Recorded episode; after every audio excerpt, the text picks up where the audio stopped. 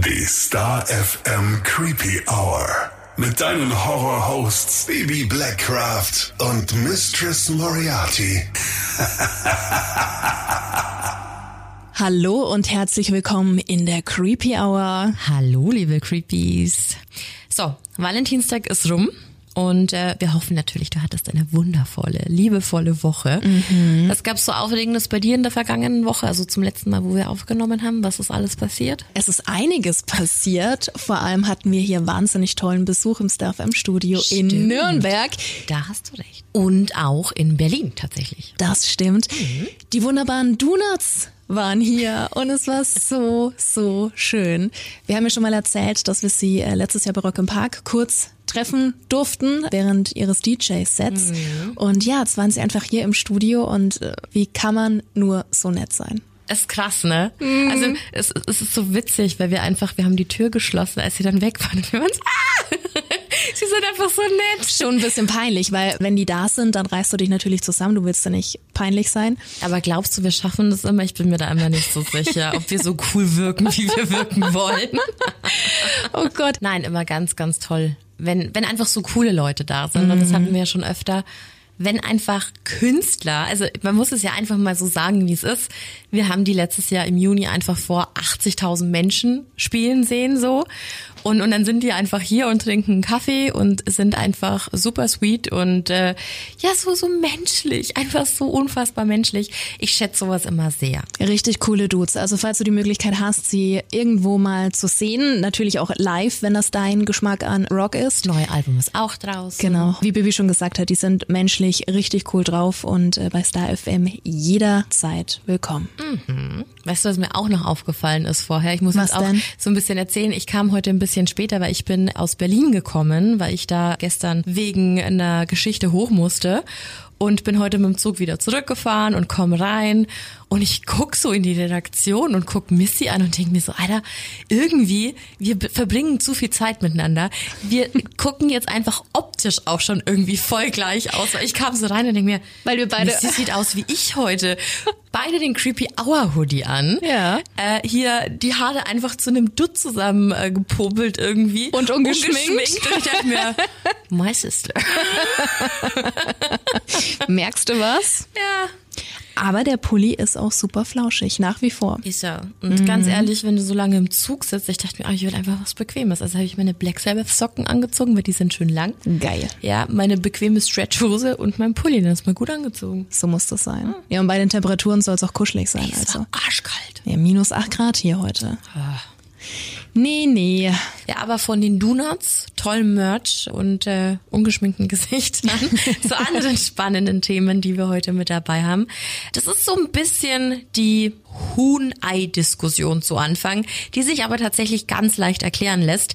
Denn wir sprechen heute über ein Phänomen, welches die meisten Menschen als Urban Legend bezeichnen. Aber eigentlich ist es eine Creepypasta, denn der Unterschied liegt darin, dass sich die Geschichte nicht irgendwann mal am Lagerfeuer erzählt und dann weitergetratscht wurde, sondern aus den Untiefen des Internets stammt.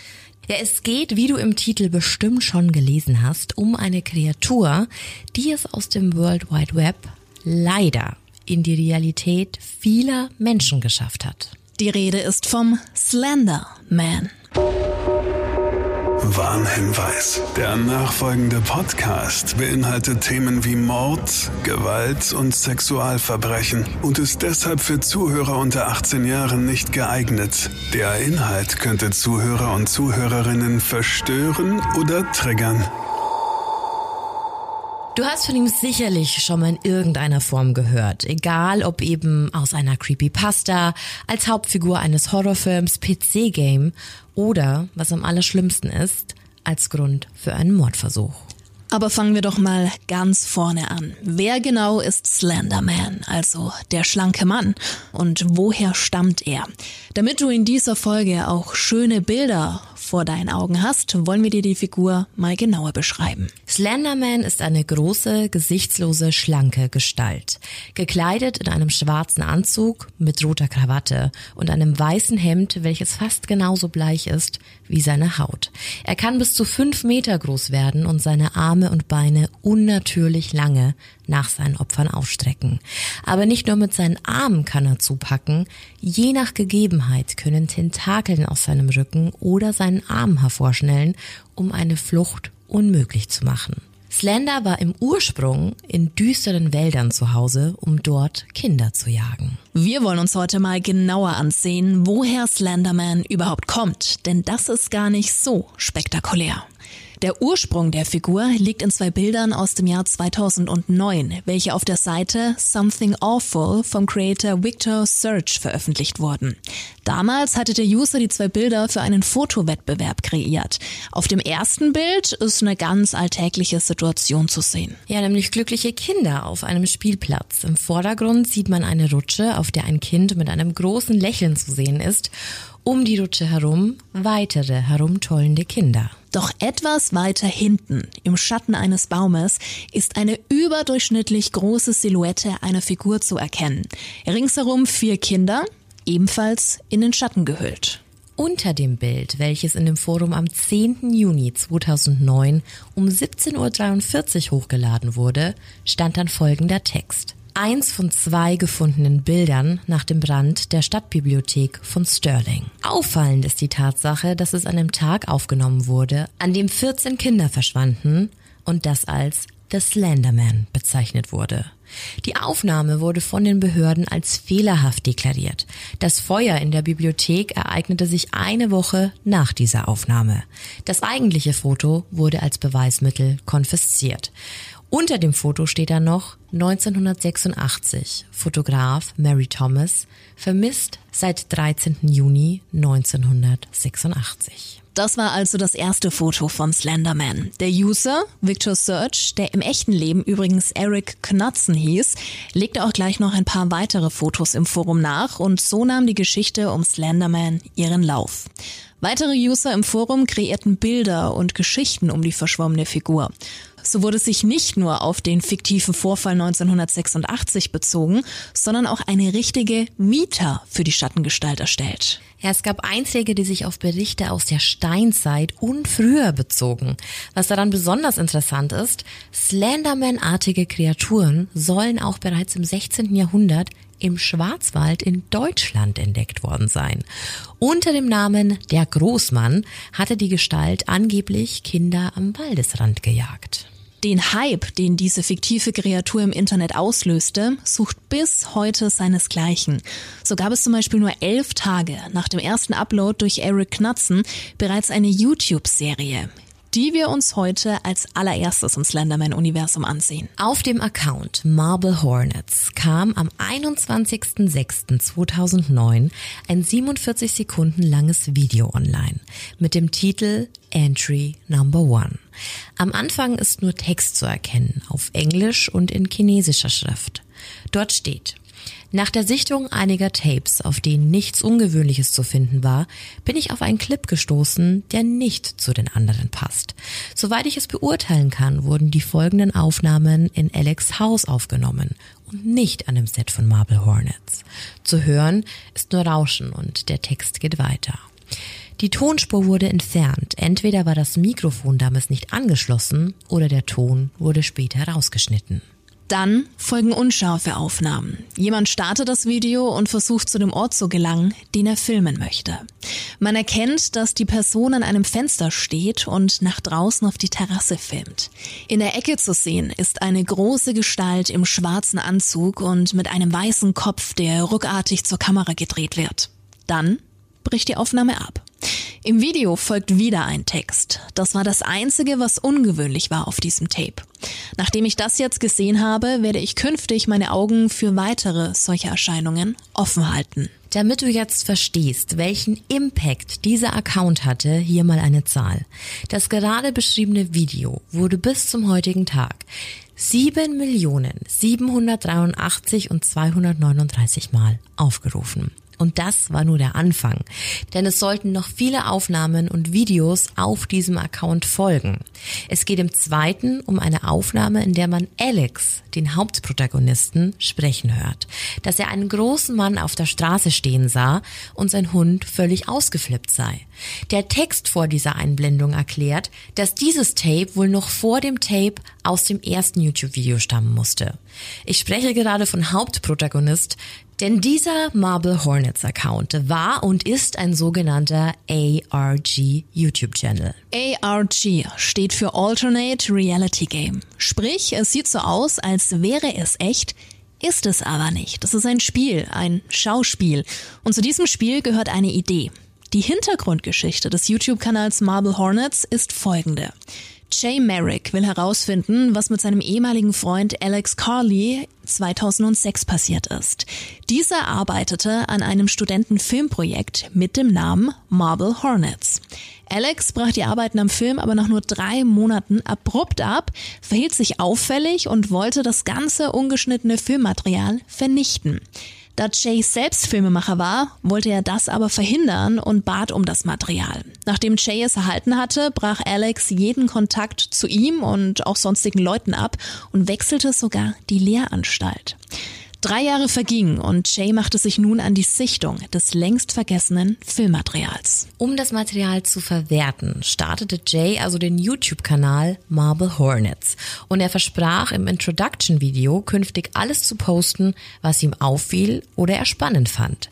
Er begann also mit der Sichtung, was uns praktisch zu Entry Number One und somit dem ersten Video auf dem YouTube-Channel bringt.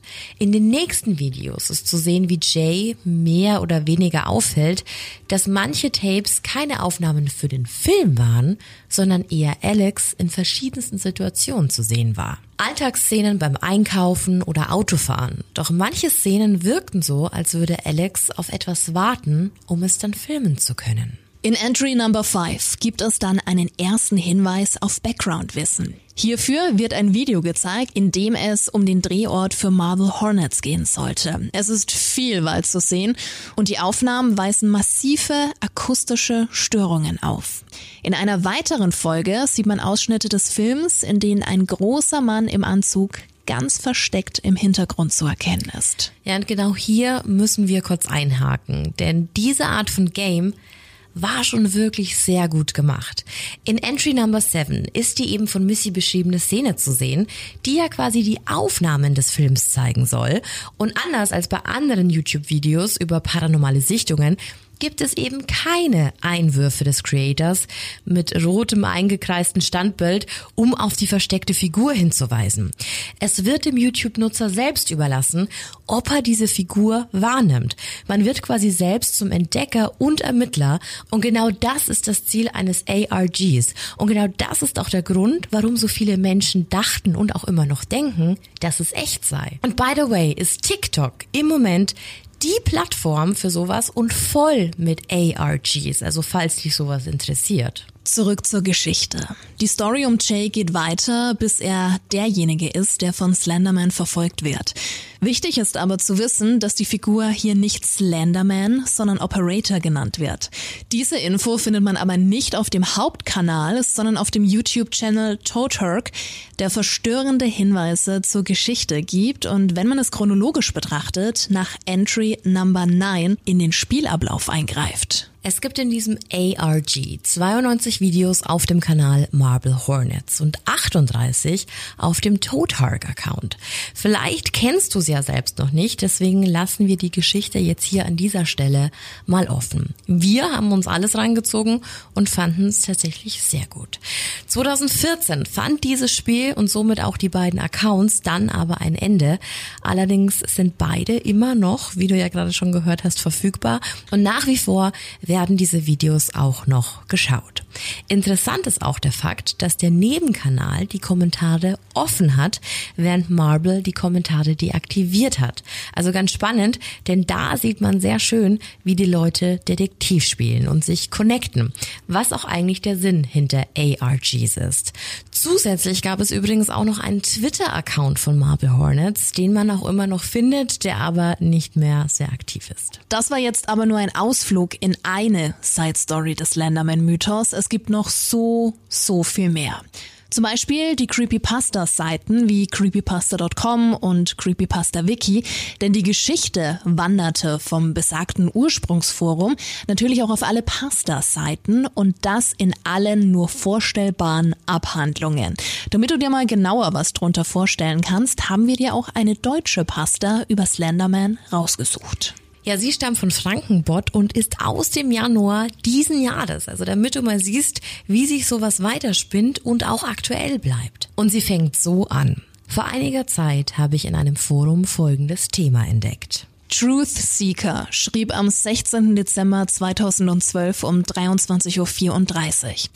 Gute Nacht an alle. Ich habe mich bei diesem Forum angemeldet, weil ich mich schon seit einigen Jahren mehr oder weniger intensiv mit dem Thema paranormale Ereignisse beschäftige. Ich habe etwas mitgebracht, von dem ich gerne eure Meinung gehört hätte. Das wird ein etwas längerer Post, also wenn ihr vorhabt ins Bett zu gehen, dann lest es euch lieber morgen in Ruhe durch. Zur Vorgeschichte. Vor ein paar Monaten drang eine Gruppe von Internetaktivisten, auf die hier nicht näher eingegangen werden soll, in das Archiv der Stuttgarter Polizei ein, um Hinweise auf verfassungswidriges und menschenrechtsverletzendes Vorgehen während Polizeieinsätzen bei den Demonstrationen gegen Stuttgart 21 zu bekommen. Die Aktivisten sichteten mehrere hundert Akten, darunter auch eine, die sich mit einem sehr merkwürdigen Fall einer vermissten Person aus dem Raum Stuttgart befasst. Eine meiner Quellen meinte wohl, es würde mich interessieren und ließ mir die Akte zukommen. In dieser Akte befindet sich, wie üblich, Angaben zum Vermissten. Ein Mann, 20 Jahre alt, Student der angewandten Gesundheitswissenschaften an der Universität Stuttgart. Berichte von beteiligten Beamten und der Spurensicherung, Zeugenaussagen und Fotos aber dazu später mehr.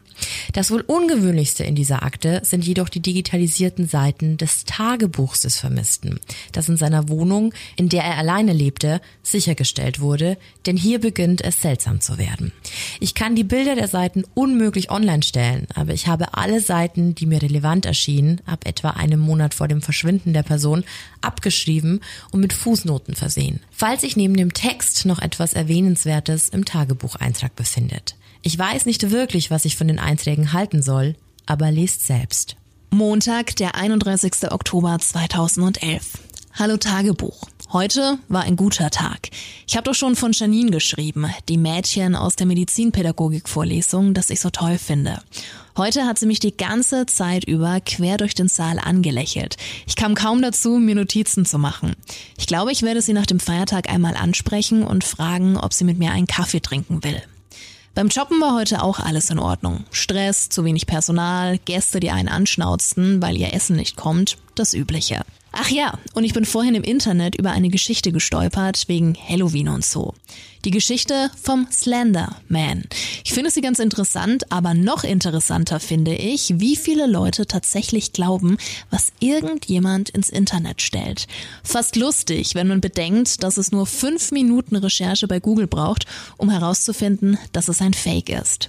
Ich könnte es mal Armin erzählen. Als Psychologiestudent kann er damit vielleicht was anfangen. Ich gehe jetzt schlafen, bald könnte das Glück meines Lebens auf mich warten. Mittwoch, 2. November 2011. Hallo Tagebuch. Sie hat Ja gesagt. Sie hat tatsächlich Ja gesagt. Am Sonntag treffen wir uns beim Café neben der Uni. Ich kann es immer noch nicht glauben. Sie hat gesagt, ich sei ja schon lange aufgefallen. Anscheinend bin ich doch nicht so unscheinbar, wie ich immer gedacht habe. Ich hoffe, es ergibt sich etwas. Die Zwei-Zimmer-Wohnung könnte noch jemand gebrauchen. Mehr gibt es heute nicht zu berichten, außer dass ich endlich mal dazu gekommen bin, wieder etwas Minecraft zu spielen. Das Studium lässt mir wirklich nicht viel Freizeit. Ich bin ziemlich müde heute. Ich glaube, ich gehe jetzt schlafen. Donnerstag, 3. November 2011. Hallo Tagebuch. Ich habe Janine heute auf dem Campus nicht gesehen, aber wir hatten ja auch keine Vorlesung zusammen. Es wäre nur schön gewesen, denn ich muss ständig an sie denken. Ich glaube, ich bin wirklich in sie verliebt. Das geht sogar so weit, dass mir vorhin im Restaurant ein Teller heruntergefallen ist. Heißes Essen direkt auf den teuren Anzug des Gastes. Zum Glück sind wir für solche Fälle versichert, aber der Chef hat gesagt, wenn sowas noch einmal passiert, schmeißt er mich raus. Der Herr nahm es eher gelassen hin. Er hat mir sogar noch etwas Trinkgeld gegeben, bevor er ging. Eine kleine Bemerkung noch. Ich habe doch vor ein paar Tagen von dieser Geschichte mit dem Slenderman geschrieben. Heute Abend an der Bushaltestelle habe ich jemanden gesehen, der fast genauso aussah, wie der Slenderman beschrieben wird. Ziemlich groß und dürr, schwarzer Anzug.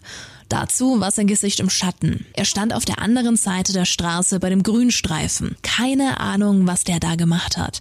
Als ich dann in den Bus gestiegen bin, war er weg. Auf jeden Fall fand ich es lustig, dass ich sofort an die Geschichte denken musste. Morgen ist wieder Vorlesung mit Janine. Ich freue mich schon drauf. Sonntag, 6. November 2011. Hallo Tagebuch. Verdammt, ich habe es vermasselt. Ich habe das Date vermasselt. Am Anfang lief es ganz super. Wir haben uns unterhalten, Geschichten ausgetauscht. Ich habe erfahren, dass sie auf die Rolling Stones steht, so wie ich. Aber dann musste mein Gehirn natürlich dazwischen funken. Sie saß mit dem Rücken zum Fenster und ich ihr gegenüber. Als es draußen gegen 5 Uhr dunkel wurde, habe ich mir wieder eingebildet, dass dort dieser große Typ steht. In einer dunklen Seitengasse. Es muss Einbildung gewesen sein, denn er reichte mit dem Kopf bis über die Schaufenster der anderen Geschäfte. Er müsste mindestens zweieinhalb Meter groß sein. Ich versuchte nicht darauf zu achten, aber es drängte sich mir förmlich auf. Ich konnte mich nicht mehr auf unser Gespräch konzentrieren und redete zusammenhangloses Zeug. Zum Schluss ist es Janine wohl zu dumm geworden, denn sie sagte, sie müsse jetzt gehen. Ich komme mir vor wie der letzte Vollidiot. Naja, wenigstens habe ich ihre Nummer. Vielleicht kann ich es ja noch retten. Montag, 7. November 2011. Hallo Tagebuch. Glück gehabt. Janine hat es anscheinend doch sehr gefallen. Wir schreiben schon den ganzen Abend. Das Telefon klingelt schon wieder. Das ist jetzt das fünfte Mal. Immer so ein komischer Scherzanruf mit unterdrückter Rufnummer. Wenn das jetzt nochmal derselbe Idiot ist, dann schalte ich das blöde Telefon aus. Meine Freunde wissen sowieso, wie sie mich erreichen können. Dienstag, 8. November 2011.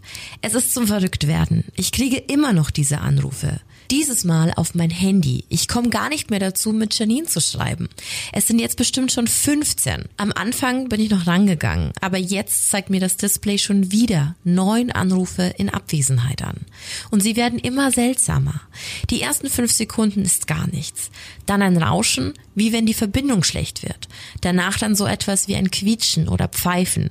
Es hört sich fast an wie verzerrte Stimmen.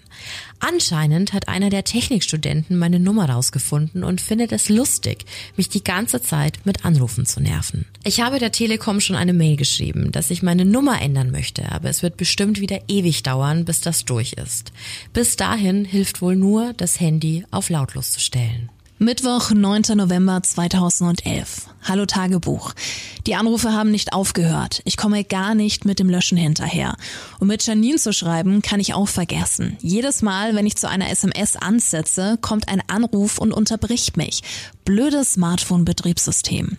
Von der Telekom ist auch keine Antwort da, was aber zu erwarten war. Wenn ich irgendwann rausfinde, wer hinter diesen Anrufen steckt, ich bin vorhin wieder rangegangen, was sich gestern angehört hat wie ein Quietschen, ist jetzt eher wie ein schrilles Geschrei. Ich fühle mich irgendwie unbehaglich, wenn ich daran denke. Ich sollte jetzt schlafen gehen. Ich muss morgen die Spätschicht im Restaurant übernehmen. Donnerstag, 10. November 2011. Hallo Tagebuch. Ich habe unheimlich schlecht geschlafen. Ich habe einfach die Anrufe nicht aus dem Kopf bekommen. Ich habe sogar zuerst Janine nicht erkannt, als sie mich heute in der Bibliothek gegrüßt hat. Sie meinte, ich sehe müde aus. Ja, so müde, dass mir heute das Tablett mit den zwei 50-Euro-Hummern auf den Boden gefallen ist. Jetzt darf ich mich nach einem neuen Job umschauen. Und das alles nur wegen so ein paar dämlicher Anrufe. Keine Ahnung, was ich mache, wenn ich rausfinde, wer dafür verantwortlich ist. Freitag, der 11. November 2011. Hallo Tagebuch. Was ist eigentlich los mit mir? Ich fühle mich heute schon den ganzen Tag so beobachtet, aber das ist nichts im Vergleich zu dem, was gerade eben passiert ist. Auf dem Weg von der Haltestelle nach Hause habe ich den großen Kerl im Anzug wieder gesehen. Aber nicht nur einmal. Als ich aus dem Bus gestiegen bin, sah ich ihn aus dem Augenwinkel. Es wurde neblig und ich konnte nicht mehr viel erkennen. Dann wurde mir schon unheimlich, weil es ja nicht das erste Mal war.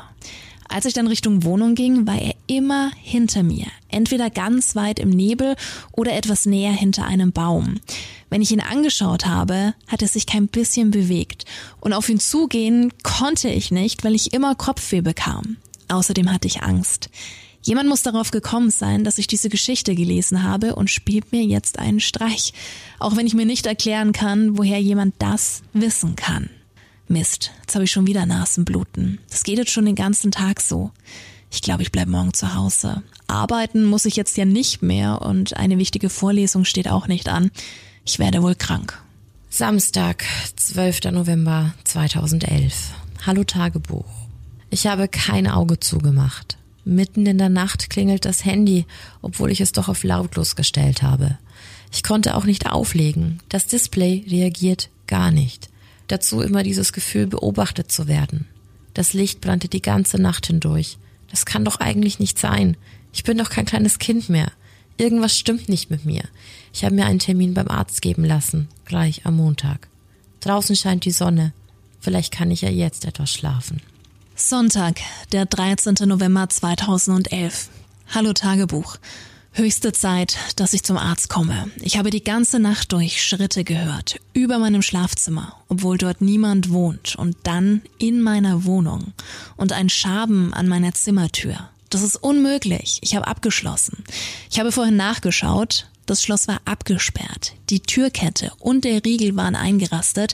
Die Fenster waren zu und ich wohne im sechsten Stock. Es gibt keinen Weg, wie jemand in meine Wohnung oder wieder rausgekommen sein kann. Man kann Fenster nicht von außen schließen oder Türketten von außen einlegen. Außerdem fehlt nichts. Es waren also auch keine Einbrecher.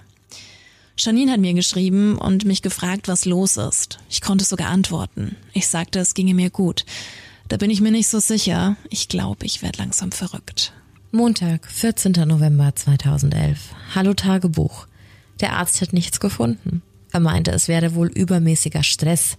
Das Studium ist natürlich hart, aber starke körperliche Reaktionen in so kurzer Zeit? Naja, irgendwas muss es ja sein. Und die Anrufe und der große Mann tragen bestimmt auch dazu bei. Der Doktor hat mir eine Überweisung für einen Psychiater geschrieben, aber der hat bis Neujahr keine Termine mehr frei. Wenigstens habe ich Schlaftabletten bekommen. Ich spüre schon, wie sie wirken. Eine Nacht voll Schlaf wird mir gut tun. Oh mein Gott, er war da. Er war bei mir im Zimmer. Es ist jetzt kurz vor Mitternacht, während ich das hier schreibe. Ich habe schlecht geschlafen und furchtbare Albträume und bin hochgeschreckt. Und da war es. Ich schreibe es, weil es unmöglich ein Mensch gewesen sein kann. Es war groß, musste sich unter meiner Zimmerdecke ducken und stand direkt über mir. Die Arme gingen fast bis zum Boden. Es ist einfach nicht möglich, dass Sehnen, Knochen und Muskeln in so dünnen Gliedmaßen einen so großen Körper stützen können. Noch dazu in so einer Körperhaltung und ich muss es wissen, ich studierte die Scheiße ja. Aber das Schlimmste, er hat kein Gesicht. Er sah wirklich genauso aus wie auf den Zeichnungen im Internet. Ich konnte nicht lange in diese Leere schauen. Ich schloss die Augen und als ich sie wieder öffnete, war es immer noch da. Ich konnte mich nicht bewegen. Das ging etwa eine halbe Stunde so. Dann war es plötzlich weg, als ich blinzelte.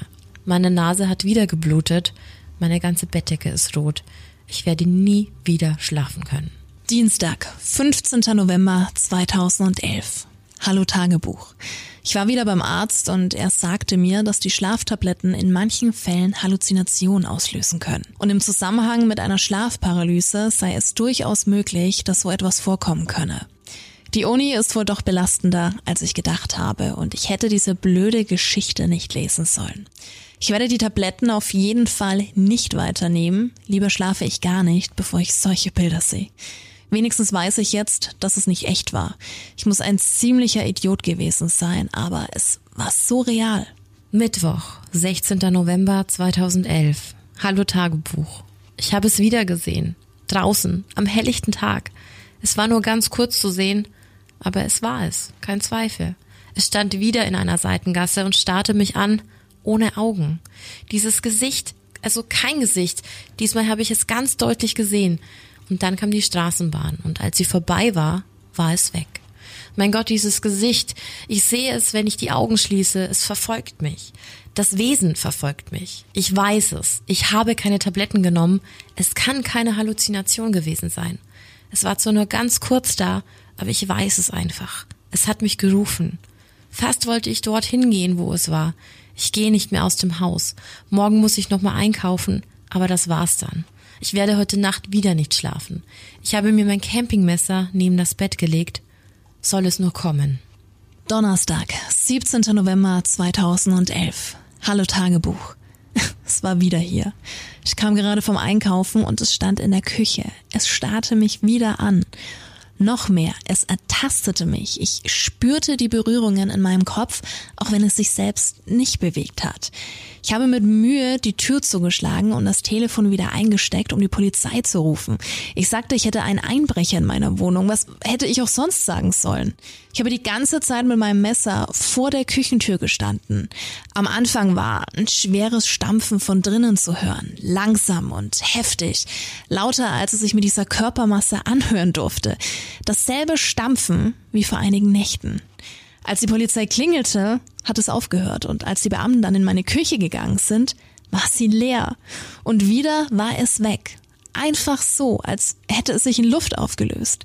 Die Fenster waren zu. Und natürlich haben mich die Polizisten angeschaut, als ob ich verrückt wäre. Sie haben mich nach einer Beschreibung gefragt und ich habe mir irgendetwas ausgedacht. Was auch sonst. Ein unnatürlich großes Wesen in einem schwarzen Anzug und ohne Gesicht. Ja, dann hätten sie mich gleich eingeliefert. Aber auch dort würde es mich finden. Es findet mich überall. Ich fühl's und ich bin hier am sichersten. Hier habe ich den Heimvorteil. Freitag, 18. November 2011. Hallo Tagebuch. Heute ist gar nichts passiert. Ich habe den ganzen Tag mit meinem Messer auf dem Bett gesessen und gewartet und gewartet. Ich konnte nichts essen. Ich habe nur in die Stille gelauscht. Diese Stille.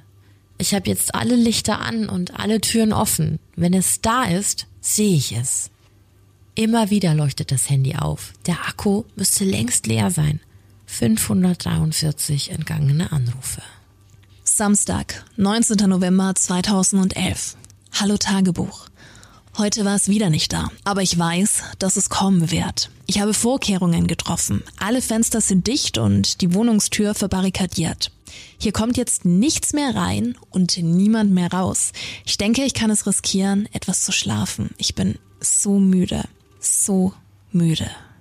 Das war der letzte klare Eintrag, aber die Aufzeichnungen hören nicht auf.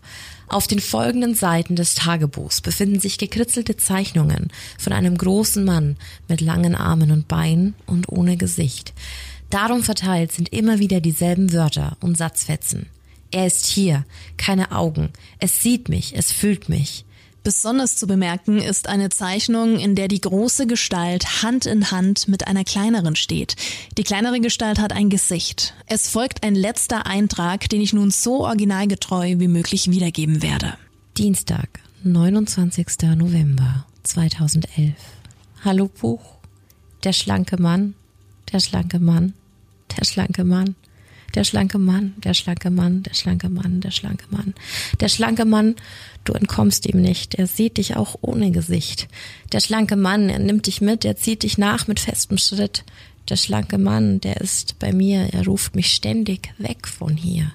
Der schlanke Mann, ich geh mit ihm, er führt mich gut, ich traue ihm. Der schlanke Mann, der schlanke Mann, der schlanke Mann. Damit Ende das Tagebuch oder zumindest war nicht mehr in der Akte. Der letzte Eintrag ist mit etwas geschrieben, das aussieht wie Blut, auch wenn es komisch ist, dass es so keine anderen Bluttropfen gibt. Der Eintrag ist quer über zwei Seiten geschrieben. Darüber, was in der Zeit zwischen dem 19. und 29. November passiert ist, kann nur gemutmaßt werden. Aber ich hoffe, ihr wisst jetzt, was ich meine. Hier hören die Seltsamkeiten jedoch nicht auf. Es könnte alles das Werk eines Verrückten sein, aber es gibt noch andere Dinge in der Akte, die einen stutzig werden lassen. Hier ein Auszug aus dem Bericht eines der Beamten, der sich nach der vermissten Meldung mit Hilfe eines Schlüsseldienstes am 30. November Zugang zur Wohnung verschafft hatte. Kollege Meier und ich betraten die Wohnung und durchsuchten sie sorgfältig. Die gesuchte Person war nicht vorzufinden, aber ich habe keinen Zweifel, dass es sich um eine psychisch sehr schwer gestörte Person handelt. Vor die Tür war ein schwerer Schrank gestellt, den wir erst zur Seite schieben mussten. Alle Fenster waren bedeckt und es war dunkel. Der Zustand der Wohnung wird durch die Fotos der Spurensicherung dokumentiert. Ich kann, wie bereits erwähnt, keine Bilder online stellen, aber ich versuche sie so gut wie möglich zu beschreiben. Es folgt die Beschreibung der zwei Bilder, die meiner Meinung nach am interessantesten sind. Bild 1. Ein Bild vom Wohnungsflur. Die Lampe ist geplatzt und die Scherben liegen auf dem Boden verteilt. Teile der Tapete sind von der Wand gerissen und zu sehen ist auch die aufgebrochene Tür mit dem umgekippten Schrank. Besonders bemerkenswert ist auch die Tatsache, dass der Schlüssel noch im Schloss der Wohnungstür steckt. Bild 2. Ein Bild vom Schlafzimmer des Vermissten. Und hier wird es nun wirklich unheimlich. Die Lampe ist wie auf jedem der 32 Fotos kaputt. Die Fenster sind mit den Fetzen der Tapeten oder mit zerrissenen Kleidungsstücken verhängt. Auf dem Boden liegen Dutzende blutige Taschentücher herum. Die Wände sind mit ähnlichen Zeichnungen bekritzelt wie die letzten Seiten des Tagebuchs. Das Messer des Mannes liegt immer noch unberührt auf dem Nachttisch. Alle Fenster waren ähnlich versiegelt, die Tür war verschlossen und der Schlüssel steckte. Es gibt keine Möglichkeit, wie die Person die Wohnung hätte verlassen können. Der Bericht der Spurensicherung kommt zu dem gleichen Schluss. Es gibt keinerlei Hinweise auf das Verbleiben der Person. Es gibt auch keine Hinweise auf ein gewaltsames Eindringen oder Ausbrechen. Wir haben ein Foto der Person an alle Dienststellen weitergegeben. Vor der Tür des Wohnkomplexes gibt es eine Überwachungskamera. Und die letzten Aufnahmen von dem Vermissten wurden am 17. November 2011 gemacht. Sie zeigen die Person, wie sie mit Einkaufstüten das Gebäude betritt. Ein Verlassen der Wohnanlage wird nirgends aufgezeichnet.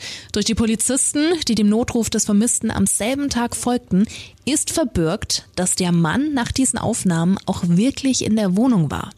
Die Akte enthält auch noch zwei weitere erwähnenswerte Dokumente. Das erste ist ein Gutachten des zuständigen Kriminalpsychologen. Es ist mir in meiner langen Dienstzeit noch nie untergekommen, dass eine stabile, vormals nie auffällige Person in diesem Alter so schnell einen so raschen geistigen Verfall erlebt. Die Paranoia, die körperlichen Stressreaktionen, die Zeichnungen und das Verhalten.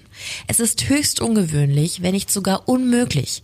Es muss sich um eine bisher unbekannte neurologische Krankheit handeln. Das zweite Dokument ist die Mitschrift der Befragung von Janine B., mit der sich der Verschwundene zuvor getroffen hatte. Gut, Frau B., wann haben Sie den Vermissten das letzte Mal gesehen?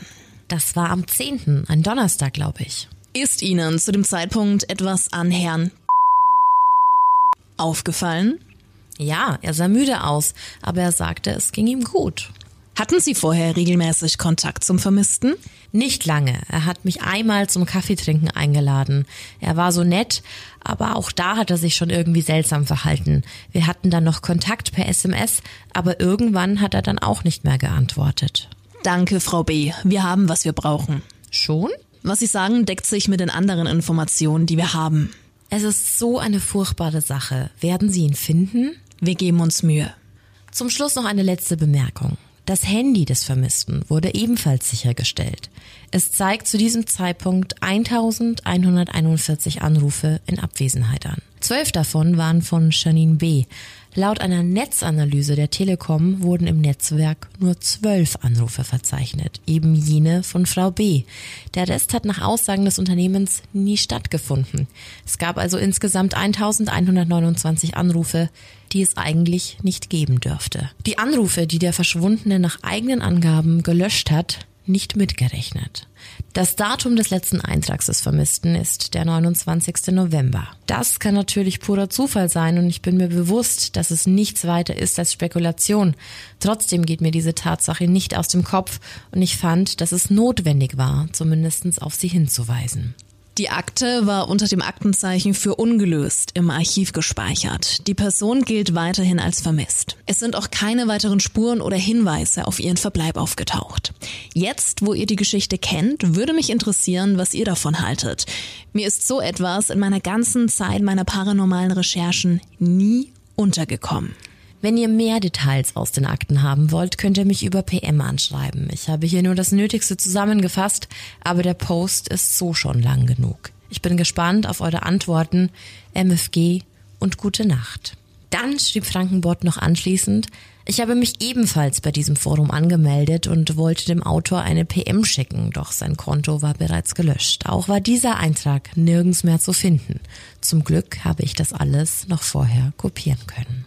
So viel also zu Slenderman-Pastas aus der Gegenwart. Und es ist schon klar zu sehen, dass es immer um das Verfolgen und in den Wahnsinn treiben geht, bis die Person für Slender tötet oder selbst stirbt, ne? Eine richtig, richtig gute Creepypasta. Hammermäßig gut. Also und wenn man bedenkt, dass die aus diesem Jahr ist. Und es ist immer ein bisschen tricky, die Geschichten oder auch Creepypastas so zu vertonen, weil es war ja jetzt quasi eine Creepypasta über einen gefundenen Blog-Eintrag der ja quasi die Erfunden. Creepypasta Mhm. ist, ähm, aber sehr, sehr stark gemacht. Ähm, und eine richtig gute Geschichte. Also da gehen wirklich dicke Credits raus. Wer die ab. geschrieben hat, also Frankenbot, wow. Ja, nicht ohne. Ja, und es hatte so viele Inhalte jetzt in dieser Creepypasta und so viele Punkte, auf die wir jetzt auch gleich nochmal eingehen werden. Yes. Aber zuvor müssen wir noch auf einen anderen Punkt eingehen. Ja, denn wie schon anfangs erwähnt, gab es ja seit dem ersten Post viele verschiedene Mythen um den großen Mann. Es gab diese Videos, also diese Marble Hornets Geschichte, die ja wahnsinnig echt erschien. Und es gab ein PC-Spiel mit dem Namen Slender the Eight Pages. Das wurde 2012 veröffentlicht und in diesem First-Person-Survival-Horror-Game schlich man nachts alleine durch einen düsteren Wald und hatte die Aufgabe, acht Manuskriptseiten zu finden. Nur im Schein einer Taschenlampe wurde man dann von bedrohlicher Musik begleitet und wusste, Irgendwo steht der Mann im Anzug und äh, ja, dieses Spiel war ein voller Erfolg und äh, hat auch noch mehr zum Hype beigetragen. Und es gibt da richtige Checklisten im Internet, welche sich mit genau dieser Verwandlung der Creepypasta beschäftigen. So ist es. Es gibt nämlich den sogenannten Original Mythos und den sogenannten Contemporary Mythos, also den, der sich über die Zeit weiterentwickelt hat und somit neuer und moderner ist. Die Liste beginnt mit Slendermans Gesicht, denn im Originalmythos hieß es nämlich, er hätte eins und dass man bei einer Begegnung dieses Gesicht auch sehen kann, nur dass es auf Film nicht einfangbar werde. Also anders zum aktuellen Mythos, in dem sein Gesicht nie zu erkennen ist und zwar für niemanden. Im Original war ja auch von einem Kult bzw. einer Religion um Slenderman die Rede, was jetzt nicht mehr der Fall ist. Genauso wie der Unterschied, wenn es um den Kontakt zu seinen Opfern geht. Im Original hieß es, dass Slenderman seine Auserwählten für sich gewann, später war aber eher von Kontrolle und sogar Gedankenbeeinflussung die Rede. Ja, und auch die Kommunikation hat sich verändert. Im Original soll er gesprochen haben und jetzt ist er absolut stumm. Ja, und den nächsten Punkt finde ich auch sehr spannend. Wir erinnern uns an die sogenannten Glitches und Tonausfälle bei den Aufnahmen im Marble Hornet Kontext. Im Original soll das rein gar nichts mit Slender zu tun gehabt haben, obwohl Marble Hornets ja eigentlich aus dieser Original Zeitspanne stammt. Im Ursprung war das natürliche Habitat des Slendermans auch Wälder, in denen er durch seine hohe und schlachsige Figur gut mit der Umgebung verschmelzen konnte. Und es war von plötzlichen Nebelschwaden die Rede, die die Präsenz der Kreatur ankündigten. Ja, und durch diese Veränderung des Mythos kam Slenderman aber auch in die Städte, Häuser und Wohnungen. Also eigentlich kein Grund mehr für Nebel. Außerdem wurde auch sein Beuteschema erweitert. Wo anfangs noch die Rede von Kindern war, ist jetzt im Allgemeinen jeder von ihm bedroht. Der Nebel und die präferierten Opfer wichen also und es kam zur sogenannten Slender Sickness. Ja, richtig gehört. Dem neuen Mythos zufolge wird man krank, wenn man vom Slenderman gestalkt wird. Sprich, man hustet zum Beispiel Blut, wird bewusstlos, muss sich übergeben und durchlebt auch paranoide Schübe. Auch die Art der Angriffe änderte sich über die Zeit. Von aggressiven Schlägen mit hervorschnellenden Tentakeln zu Mind Control und psychischer Gewalt durch Wahnsinn. Slender stiftet Menschen im modernen Kontext eher zum Morden an, als es selbst zu tun. Was uns zum nächsten und wohl traurigsten Slenderman-Kapitel bringt. Nämlich ein Mordversuch in Slenders Namen und das ausgeführt von zwei zwölfjährigen Mädchen. Am Freitagabend des 30. Mai 2014 trafen sich die drei gleichaltrigen Mädchen Anissa Wire, Morgan Gazer und Peyton Leitner, auch Bella genannt, zu einer Übernachtungsparty in Morgens Haus. Alle drei lebten in Waukesha im US-Bundesstaat Wisconsin. Das ist ein Vorort von Milwaukee mit circa 70.000 Einwohnern. Es sollte eine ganz besondere Party sein, denn Morgan feierte ihren Geburtstag. Morgan und Peyton kannten sich bereits aus der vierten Klasse und waren gut befreundet. Anissa war die Neue an der Schule und ebenfalls mit Morgan unterwegs. Alles war ganz normal und die Nacht verging. Doch am nächsten Morgen schlugen Morgan und Anissa vor, zum nahegelegenen Park zu gehen, um Verstecken zu spielen. Hinter dem Park lag ein Wald, in dem die Mädchen dann noch verschwanden. Als sie weit genug im Wald waren, sagte Anissa zu Peyton, sie solle sich doch auf den Boden legen und sich mit Ästen bedecken. Es werde ein super Versteck. Als das Spiel dann begann, gab Anissa ein Zeichen. Sie sagte, Go ballistic zu Morgan, was so viel heißt wie dreh jetzt durch und dann ging Morgan auf ihre Schulfreundin Peyton mit einem Messer los. Morgan sagte dabei, Don't be afraid, I'm only a little kitty cat. Dann stoch sie 19 Mal auf das ahnungslose Mädchen ein. Als Morgan von ihr abließ, sagten Anissa und Morgan, dass Peyton einfach liegen bleiben solle. Sie würden jetzt Hilfe holen. Die beiden Mädchen verschwanden und ließen Peyton einfach dort zum Sterben zurück, denn ihr Ziel war es nicht, sie jetzt noch zu retten, Ganz im Gegenteil, sie wollten Peyton opfern. Sie sollte sterben. Für den Slenderman. Peyton war stark verletzt, konnte sich aber aufrichten und schleppte sich zu einer Graslichtung, brach dort zusammen und wurde dort zum Glück rechtzeitig von einem vorbeifahrenden Radfahrer gefunden, welcher dann natürlich sofort die Polizei und einen Rettungswagen rief. Kaum vorstellbar, aber Peyton war die ganze Zeit ansprechbar und so kam es auch, dass sie dem Officer Dan Klein noch am Tatort sagen konnte, wer ihr das angetan hatte, nämlich ihre eigene Freundin Morgan Gazer. Während Peyton in einer Not-OP um ihr Leben kämpfte, lief die Suche nach den zwei anderen Mädchen auf Hochtouren.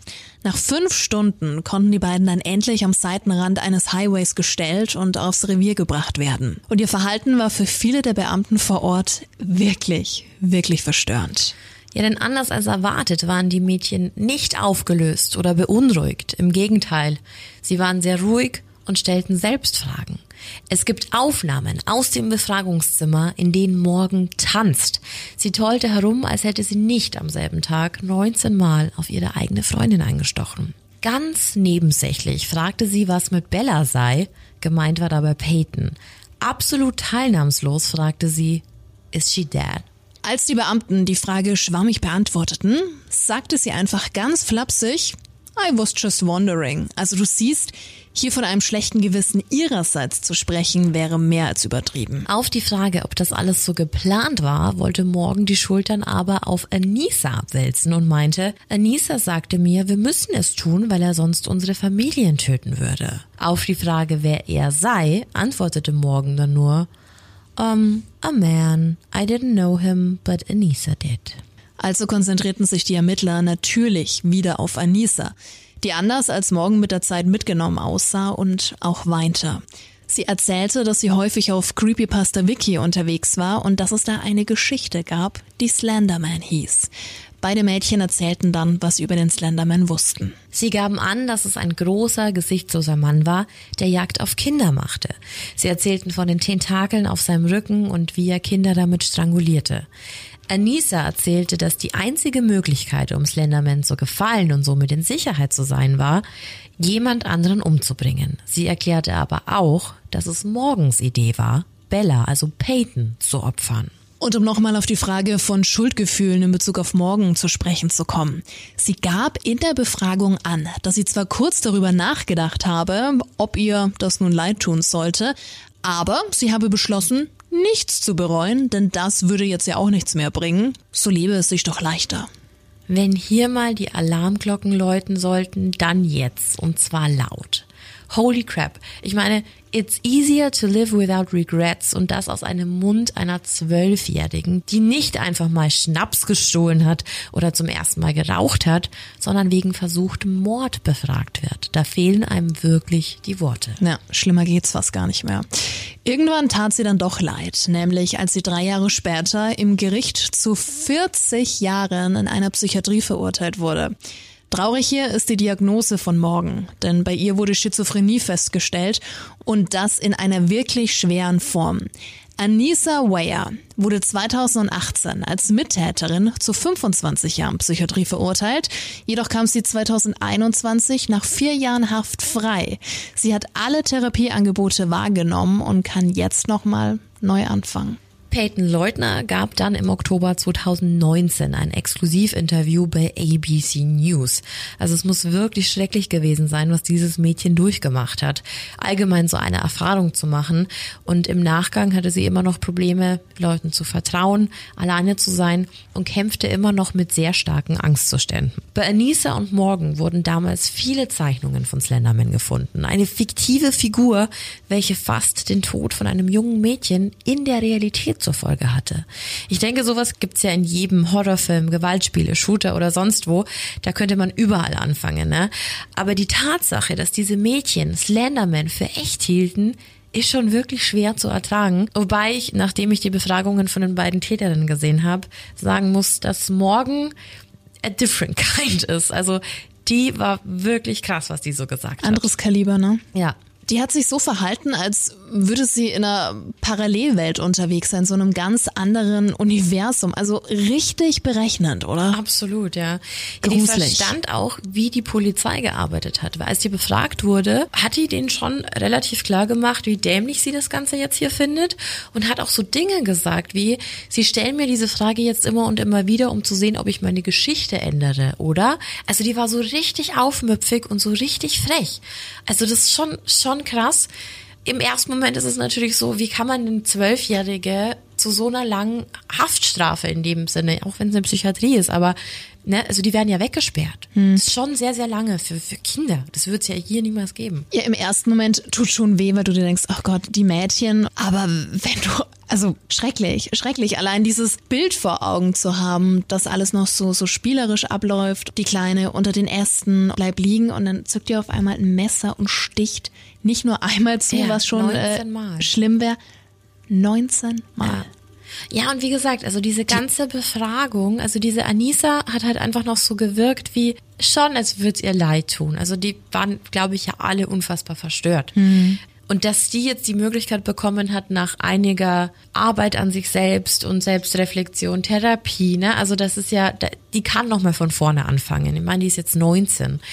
Aber morgen, also wenn du dir da die Aufnahmen anguckst, es ist so ein bisschen wie, wie Damien bei Omen. So ein richtig, also so, ta- so total gefühlslos einfach. Ja.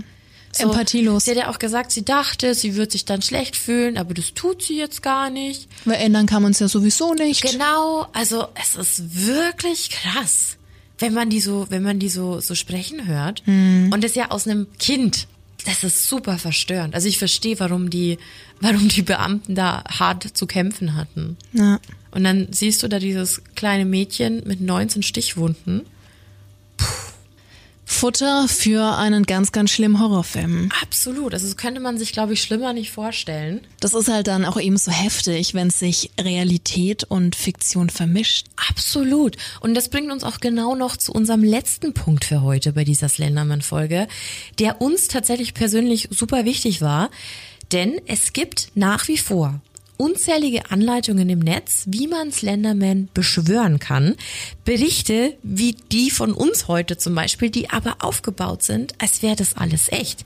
Und dazu dann noch Einträge in den Kommentaren, zum Beispiel zu Slenderman-Geschichten, die uns aufgefallen sind. Dieser spezielle Kommentar, der war uns ganz wichtig, den noch mit reinzunehmen. Der ist vom 29.05.2021, also nicht lange her und zeigt vielleicht, wie gefährlich solche Pastas für manche Einzelne tatsächlich immer noch sind. Dir ist es vielleicht schon aufgefallen, in dieser heutigen Folge gibt's doch immer mal wieder englische Passagen. Sorry dafür. Aber wir übersetzen das gleich für dich, also keine Sorge. Okay, also hier kommt quasi der Kommentar von einer realen Person, die wirklich unter eine Creepypasta gepostet hat und das wirklich anscheinend aus vollem Herzen meint. Und ein sehr gutes Beispiel dafür ist, was mit dieser ganzen Slenderman-Geschichte vielleicht nicht so rund läuft. I have been going back and forth about whether to write this, but I do feel like people should know that Eric Knudsen did not create Slenderman. Slenderman is not fictional, at least not completely. That's something that even Eric might need to know if he doesn't know this already. He might. Ich habe jetzt ewig hin und her überlegt, ob ich das hier schreiben soll. Aber ich finde, Leute sollten wissen, dass Eric Knudsen Slenderman nicht kreiert hat. Slenderman ist nicht fiktiv, zumindest nicht komplett. Das ist etwas, das Eric wissen müsste, wenn er es nicht sogar schon weiß. I say this because I don't know if Knudsen is knowingly lying when he claims Slenderman is something he made up, or if Eric simply believes Slenderman was a figment of his imagination and therefore something that came from him, his mind. Ich sage das, weil ich nicht weiß, ob Nutzen wissentlich lügt, wenn er sagt, dass Slenderman etwas ist, was er sich ausgedacht hat, oder ob Eric einfach wirklich glaubt, dass Slenderman seiner Vorstellungskraft entsprungen ist. I will say that I don't believe that Eric Knudsen has been completely forthcoming about his experience and the origin of the Slender Man in his media content. As in, he didn't create it out of thin air based on external fictional inspiration as he has claimed. Was ich damit sagen will, ist, dass ich nicht glaube, dass Eric Knudsen komplett ehrlich ist, was seine Erfahrungen und somit den Ursprung um Slenderman aus seiner Fotomontage betrifft. Also, dass er diese Fotos nicht einfach so kreiert hat und sich dabei Inspirationen bei anderen geholt hat, so wie er sagt. Yes, what I'm saying is that I believe Eric Knudsen had an encounter with the same Slenderman I did, and is either telling people it's something he made up so that the people don't think he is crazy, or he has simply convinced himself that what he experienced was a figment of his imagination. Ja, was ich damit sagen will, ist, dass ich glaube, dass Eric Knudsen wirklich eine Begegnung mit dem gleichen Slenderman hatte wie ich und dass er Leuten einfach erzählt, er hätte es erfunden, sodass nicht alle glauben, er sei verrückt. Oder er hat sich einfach selbst davon überzeugt, dass seine Begegnung nur Einbildung war. I mean, I will concede that Knudsen may have given this guy the name Slenderman, the name that everyone calls this entity now, as I never had a name for this guy before I connected the dots between my own frightening experience with him in Texas in early 2007, two full years before he was supposedly created by Knudsen, and the lore that led to the Wisconsin stabbing in 2014. Coincidentally, no far from where my mother mysteriously died in Wisconsin in 2005. Ich meine, ich gebe zu, dass Nutzen für den Namen Slenderman verantwortlich war. So nennen ihn jetzt schließlich alle. Gerade weil ich nach meiner Begegnung 2007 in Texas auch nie einen Namen für ihn hatte. Was übrigens zwei ganze Jahre vor der Erfindung von Nutzen war. Nicht zu vergessen die Geschichte der Wisconsin-Stecherei in 2014, die nicht weit entfernt von dem Ort stattfand, in dem meine Mutter 2005 unter mysteriösen Umständen starb. I won't go into further details just now. I might if this doesn't get deleted, but I will say this. I found it unsettling to discover that people have actually tried to summon Slenderman. Don't do that. Ich will hier jetzt nicht weiter ins Detail gehen. Würde ich, wenn das nicht gelöscht wird, aber ich werde das sagen. Ich fand es beunruhigend zu erfahren, dass Menschen wirklich versuchten, Slenderman zu beschwören. Macht das nicht. I honestly don't know if this guy is someone you can actually summon, but I have no fucking clue why you'd want to. I'm being completely serious when I say that too. I get that people might think it's just a game, but trust me when I say that you're playing with something that you don't understand and want no part of. Ich weiß ehrlich gesagt nicht, ob man den Typen wirklich heraufbeschwören kann, aber ich weiß zur Hölle nicht, warum man das überhaupt machen sollte. Und das meine ich wirklich verdammt ernst. Ich verstehe, dass Menschen denken, es wäre nur ein Spiel, aber glaubt mir, wenn ich euch sage, dass ihr damit etwas spielt, von dem ihr keine Ahnung habt und wovon ihr auch kein Teil sein wollt. Ja, und das ist auch, finde ich, ein ganz guter Abschluss. Bring dich nicht in Situationen, in denen du dich selbst verrückt machst, ängstigst und am Schluss mit etwas zu kämpfen hast, mit dem du dich irgendwie gar nicht mehr auskennst oder wo du keinen Ausweg findest. Nee, ja. nichts darauf beschwören, das muss echt nicht sein. Ja, und einfach ist, glaube ich, es verschwimmt so leicht. Mhm. Also gerade bei Slenderman ist es eine sehr, sehr gute, ein sehr gutes Beispiel dafür, wie sowas eben in die Realität schwappen kann wenn du jetzt zum Beispiel als Teenager oder wenn du dich einfach auch gar nicht damit auskennst, dass es sowas wie diese Games gibt, das ist gerade auf TikTok so ein Riesending. Wenn du nicht weißt, dass es nicht echt ist, wirkt's verstörend. Und, und dann glaube ich, dann kann man sich da so unfassbar krass reinfilmen. Und dann können halt auch Angstzustände ziemlich schnell rumkommen. Na klar, ich habe, warum auch immer bei dieser Thematik, Kettenbriefe vor Augen, mhm. die damals in unserer Jugend in den 90ern, frühen Nullerjahre mhm. verschickt wurden, was jetzt vor ein paar Jahren wieder Thema Mit war. Momo. Mit Momo. Mhm. Ähm, da haben ja auch so viele Kinder Angst gehabt. War auch einfach eine komische Fratze. Wie du schon sagtest, das kann sich alles so schnell vermischen und äh, das muss echt nicht sein. Und gerade mit den ganzen sozialen Medien, das ist nicht ohne. Nee, also ich finde, ich verstehe, woher so eine Faszination kommt. Das wissen wir alle aus der Creepy Klar, Family. sonst wären wir ne? nicht hier. Genau, aber gerade in solchen Fällen, es ist halt einfach 2009 aus einem Fotowettbewerb entstanden und es ist schön, wenn sich Leute da Gedanken zu machen, was da vorher war und ne. Aber ich glaube, das hat schon so einen krassen Hype kreiert, dass es da wirklich schwer ist, einen Durchblick zu bekommen. Ich glaube, das können wir jetzt sehr gut sagen nach der ganzen Recherche, wie viel da tatsächlich dahinter steckt. Wie gesagt, ich bin immer noch sehr verstört von diesen zwei Kindern. Schrecklich. Mhm. Vor allem, wie, wie muss es den Eltern gehen, den Familien? Ne? Du lässt die deine. standen auch ultra in der Kritik, ne? Also die haben ja auch gesagt, so, hey, wir haben nichts mitbekommen. Nein. Die waren komplett normal. Und mein, wenn sich dein Kind halt mit irgendwie, was hätten denn da meine Eltern sagen sollen, als ich mit, mit sieben oder acht mit dem ersten Mörderbuch nach Hause gekommen bin oder so, ne? Also wo setzt du da irgendwie den Stift an? Du weißt es nicht. Ganz schwierig. Deshalb immer wachsam sein, die Augen offen haben, mhm. Augen und Ohren und das Herz. Das sowieso. Nur nicht die falschen Leute reinlassen. Bitte nicht. Ja, war eine krasse Folge, oder? Ja, querbeet. Hat echt Spaß gemacht. Ich mhm. hoffe, du hattest genauso viel Spaß wie wir. ich gehe davon aus. Und ja, dann war's es auch für heute. In diesem Sinne, vielen Dank fürs Zuhören. Bleib gesund. Das sowieso. Creep it real. And scary on. Bye bye. Ciao.